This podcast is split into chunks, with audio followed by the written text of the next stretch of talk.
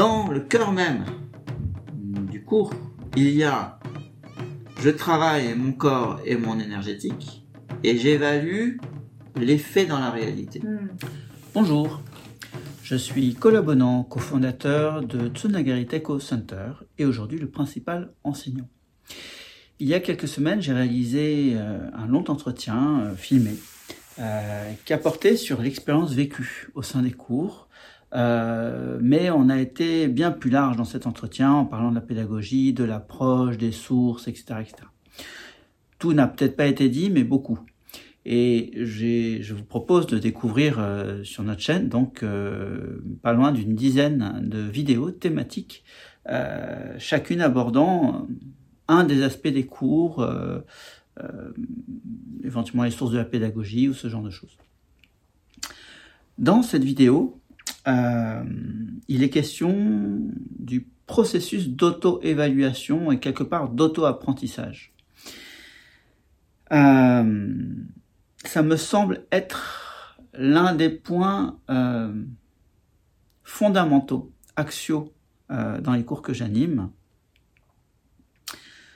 c'est-à-dire que dans ces cours, les élèves apprennent à s'auto-apprendre. Dans cette vision qu'ils euh, puissent se libérer de leur enseignant et euh, être autonomes euh, le plus tôt possible.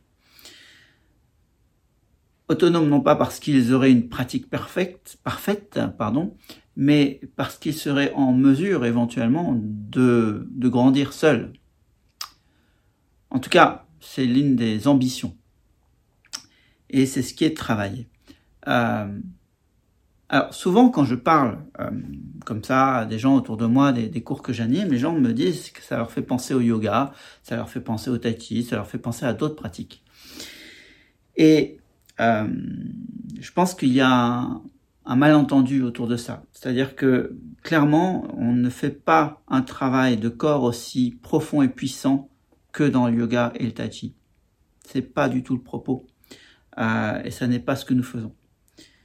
Euh, pourtant, on fait aussi un travail de corps et un travail énergétique, comme dans le yoga et le tai chi, mais pas forcément de même nature, euh, en explorant peut-être pas les mêmes recoins, les mêmes aspects, et en ne développant pas a priori les mêmes choses.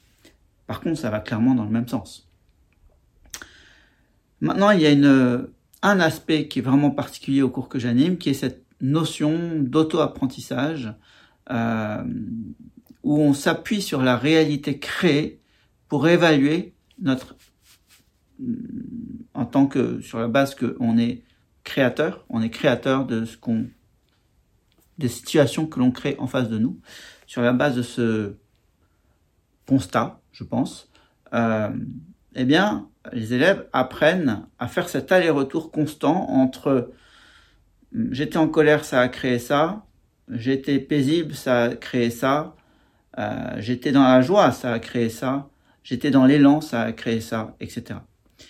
Et c'est ça qui est travaillé énormément en fait, même si c'est pas forcément dit, verbalisé, euh, intellectualisé, mais c'est le processus que j'utilise pour enseigner. Euh, et donc c'est cours constamment un travail d'aller-retour entre l'intérieur, l'extérieur, l'intérieur, l'extérieur, l'extérieur servant d'évaluation à l'intérieur. Voilà. Euh, je vais pas en dire plus, je vous laisse découvrir l'entretien euh, qui a été mené, mais il me semblait nécessaire, voilà, de, préciser et de clarifier peut-être euh, certains points avant de vous donner accès à ce contenu. Je vous souhaite un bon visionnage et au grand plaisir de vous croiser un jour.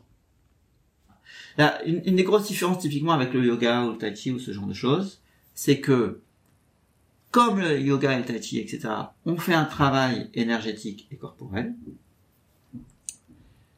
Donc c'est la similarité. Mais la grosse différence, c'est qu'on le fait en interaction avec le réel, avec une concrétisation. Hmm.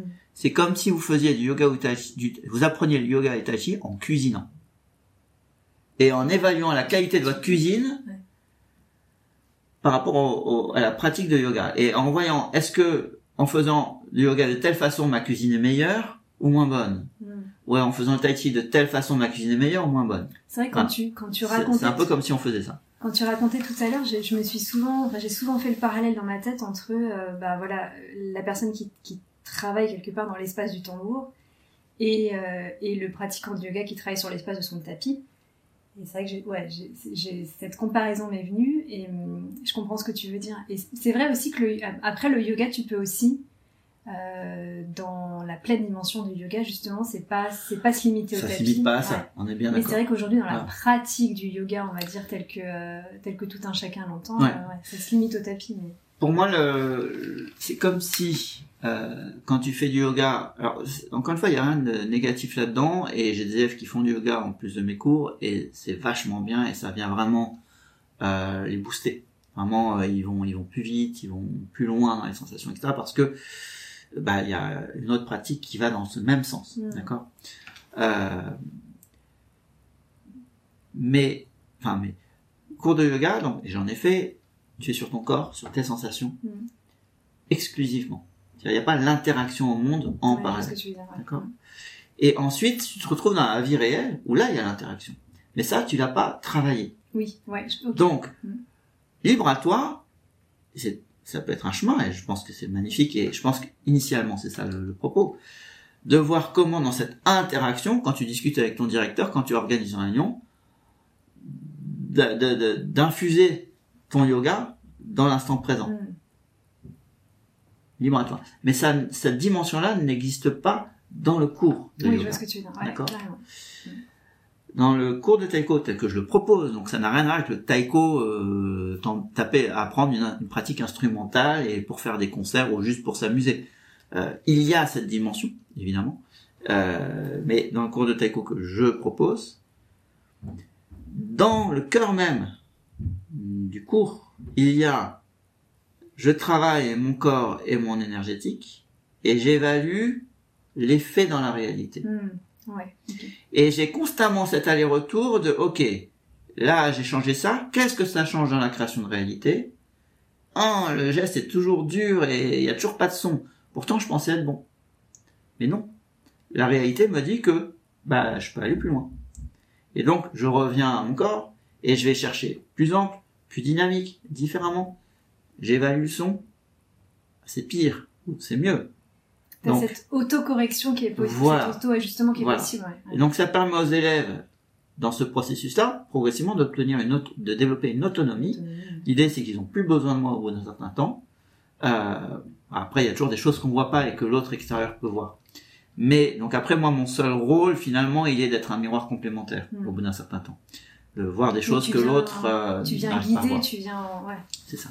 Mais dans un premier temps il est de apprendre à l'autre à, à, développer cette autonomie pour s'auto-évaluer grâce à un objet extérieur qui concrétise là où il en est.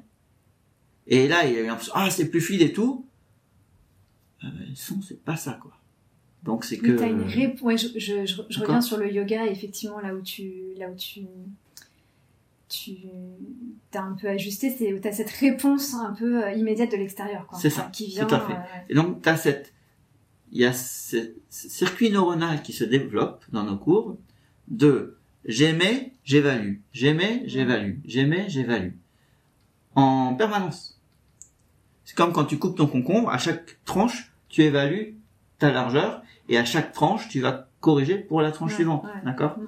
Tu coupes pas ton concombre les yeux fermés en disant ça va être bon. Bah, c'est un peu ça. C'est-à-dire que là, tu changes quelque chose intérieurement, tu changes une disposition, tu changes une sensation, tu évalues les effets. Ah, c'est mieux. Voilà, ça me donne envie. C'est la bonne piste. Ok, cool. C'est le bon chemin. Hmm. J'évalue. Je, je, je, vais plus loin. J'évalue. Ah ouais, vraiment. Ah, mais là, ça fait rencontrer une autre difficulté, etc. Et ça, ça permet de développer cette compétence d'évaluation au présent dans le quotidien. Hmm. Et pour le coup, quand ensuite la personne elle va dans son entreprise ou chez elle ou dans ses relations, dans son quotidien, cette compétence, elle l'a. Ouais, d'écouter la réponse de l'environnement. C'est ça. Je change ça chez moi dans mon énergétique, dans mon émotionnel, quand j'interagis avec euh, mon enfant, mon conjoint, mon patron, euh, mes salariés, euh, mon collègue de sport, peu importe. Et j'ai appris à, à évaluer dans quelle mesure ça change quelque chose, à voir si c'est une bonne piste ou c'est une erreur. Et si c'est la bonne piste, bah, ça m'encourage à aller plus loin, etc. Et ça, il me semble, d'accord, que dans le yoga, le tai chi, ce genre de pratique, euh, on ne retrouve pas ça. Par contre, c'est quelque chose qu'on peut retrouver dans certains arts martiaux. Hmm. Typiquement, j'ai eu l'occasion de faire euh, deux séances de l'aïkido. Alors là, clairement, le travail sur le corps, l'énergie, tout ça est beaucoup moins, à mon, il me semble, approfondi que dans du yoga ou du tachi, typiquement. Mais par contre, la gestion de, typiquement, tu as deux assaillants et tu dois rester au centre et pas te polariser sur un, etc. Cette gestion entre soi et l'autre existe. Hmm. Et donc, en fait, dans les cours de taiko, c'est comme si je faisais, il y avait un mix d'aïkido, yoga, tai chi, musique. Ouais. Et collectif. Parce que le yoga, c'est pour soi et le collectif est c'est chouette parce qu'on s'entraîne, mais on s'entraide, mais voilà. Euh, L'aïkido, c'est quand même euh, la dualité. Euh, alors que dans le taiko, il n'y a pas la dualité, il y a le collectif dans la création, quoi. Donc euh, c'est encore autre chose. C'est vrai que c'est hyper intéressant ce que tu dis justement d'avoir déjà de s'entraîner à, à, écouter parce qu'on aimait beaucoup de choses. on aimait voilà toute la journée en ça. On aimait beaucoup, mais c'est vrai qu'on est très peu à écouter ce que ça produit. Oui. Et non seulement j'écoute, mais en plus j'ajuste. Voilà. Parce que j'ai appris à me dire, ok, telle réponse. Enfin, j'analyse en fait. Si, si je si j'aimais ça, j'obtiens telle réponse. Alors je peux ajuster, je me repositionne, etc. Voilà. C'est hyper intéressant. Mm. Et ça s'inspire aussi de ce qu'on appelle la pédagogie. C'est-à-dire que un orateur, son sujet, c'est de transmettre. Que ça a été reçu ou pas, c'est pas son propos. Mm. D'accord? Quand tu fais une conférence, tu émets il y a la moitié des gens qui ont compris, l'autre moitié qui n'a pas compris. En fait, un, t'en sais rien, et deux, c'est pas ton sujet. Ton sujet, ça a été de présenter un sujet. Mm. En pédagogie, normalement, en tout cas, il y a cette notion d'interaction où tu émets un signal, tu vérifies qu'il est bien arrivé, euh, qu'il est bien compris. Si c'est pas le cas, tu l'émets différemment pour mm. qu'il soit compris différemment. Tu changes ta recette parce que selon le profil de la personne, son âge, primo-apprenant ou adulte, etc. C'est pas les mêmes mots? Mm. Et donc, il y a, quand tu enseignes, au sens véritable du terme, euh, c'est-à-dire que ton sujet, c'est qu'il y ait un transfert de compétences, que ce soit intellectuel ou physique, ou peu importe, ou sensitive, voilà, euh, tu vérifies que le transfert a bien eu lieu et que les données sont bien dans leur intégrité. Il n'y a pas eu corruption de données, on va dire, ça comme ça pour parler en langage informatique. C'est-à-dire que l'autre a bien compris ce qu'il y a à comprendre, dans le bon sens, dans le bon ordre, de façon à ce que il, il ait une autonomie, parce que la pédagogie c'est donner l'autonomie, je transfère un savoir, on vit dans l'Amazonie, je t'apprends comment on utilise les plantes dans les arbres, et je vérifie que tu sais effectivement les utiliser et que tu vas pas t'empoisonner. Je vais jusqu'à ce bout-là. D'accord? C'est ça la pédagogie. C'est pas juste, euh, bah voilà, dans les arbres, il y a telle plante, et puis, euh, enfin, il y a telle feuille, et maintenant que t'as l'info, débrouille-toi, et puis si tu meurs parce que tu t'es empoisonné, tant pis pour toi pédagogie, on va jusque là. Enfin, oui, il y a l'expérience. Voilà. Euh, et donc, quelque part, c'est de ça dont il s'agit, mais appliqué au, quotidien. Hmm. Ah, si je me suis dans telle énergie et que je me chauffe l'eau dans un bouillard, que je me dents comme ça, quelle sensation ça produit chez moi? Et, et est-ce que c'était plus agréable ou pas de me brosser les dents ou de verser de l'eau? Est-ce que j'en ai mis à côté ou pas? Enfin bon, voilà. Ou et si je le fais différemment, quelle expérience ça produit? Et puis est-ce que ça change quelque chose dans le résultat? Hmm. bon pour, pour ces dents il y a peu de chance pas que pour le ah. coup euh, au lieu de le faire juste 30 secondes parce que ça me fait chier je vais y prendre du plaisir. Pour le coup je vais faire plus longtemps parce que j'expérimente quelque chose et pour le coup je vais durer bien deux minutes. Pour le coup bah il y aura un résultat parce que mes dents iront mieux. Bah ouais in fine hein. euh, ça me fait penser un peu à pareil pour la vaisselle etc. à la pleine conscience quelque part. Tu t'apportes un peu cette il y a quelque chose alors je connais pas trop ce que ce que ce, ce, enfin en tout cas c'est vraiment cette approche de pleine conscience. dans le présent et tu vois d'être présent à soi en fait et à l'environnement. Ouais. Il y a une présence avec une une, une interaction. Mm. c'est pas une présence juste à ce que je vis coupé du monde. Oui. Il y a une présence à ce que je vis dans le cadre de l'interaction. Et comment ce que je vis modifie l'interaction. Et, dans quelle mesure la réalité créée, euh, j'ai rempli la bouilloire ou j'ai écrit un mail ou j'ai animé une conférence, peu importe, euh, où j'ai travaillé pendant trois heures à la caisse, pour reprendre l'image de la caissière, est-ce qu'au bout de trois heures de caisse, en ayant mis des choses différentes dans mon vécu, ces trois heures, j'en sors avec plus d'énergie, plus de facilité, ou j'en sors plus fatigué qu'avant? Si j'en sors plus fatigué qu'avant, c'est pas comme ça qu'il fallait faire. Si j'en sors mieux qu'avant, bonne piste, je vais continuer à, à, évoluer parce que mon intérêt, c'est que je puisse continuer à avoir ce boulot de caissière par exemple, mais quand je rentre le soir à la maison, d'être hyper disponible avec mes gamins, avec mon conjoint, et d'avoir la pêche, et de pouvoir faire des choses, et de me projeter. Du plaisir. Et de pas, euh, et de pas de sortir de, de ce travail alimentaire et euh, claquer, euh, pas disponible, voire même à, à, décharger ma colère sur les gamins parce que j'en ai pris toute la journée sur la gueule. Hmm. donc voilà, c'est cette interaction entre je suis source de création de réalité et donc j'évalue comment ça se passe pour moi et j'évalue la valeur de ce que j'ai créé. Est-ce que je me suis plus planté en tenant ma caisse ou pas, ou c'était plus facile à gérer ou pas, ou en jouant du taiko, ou en euh, faisant du violon, ou peu importe. Et en fonction de ça, euh, j'ajuste et ainsi de suite. Donc c'est un processus d'évolution hmm. constant euh, Mais c'est ça, il est question d'évolution, quoi. Complètement, tout le temps. Mais pas une évolution forcée. Il faut évoluer. Il euh, faut être toujours dans une instabilité. L'évolution, ça peut être perçu comme une instabilité aussi. Non, quand on touche des choses qui sont qui fonctionnent et qui sont pérennes, on les pose et on s'assoit dessus et on grimpe dessus et ça nous permet d'aller plus loin.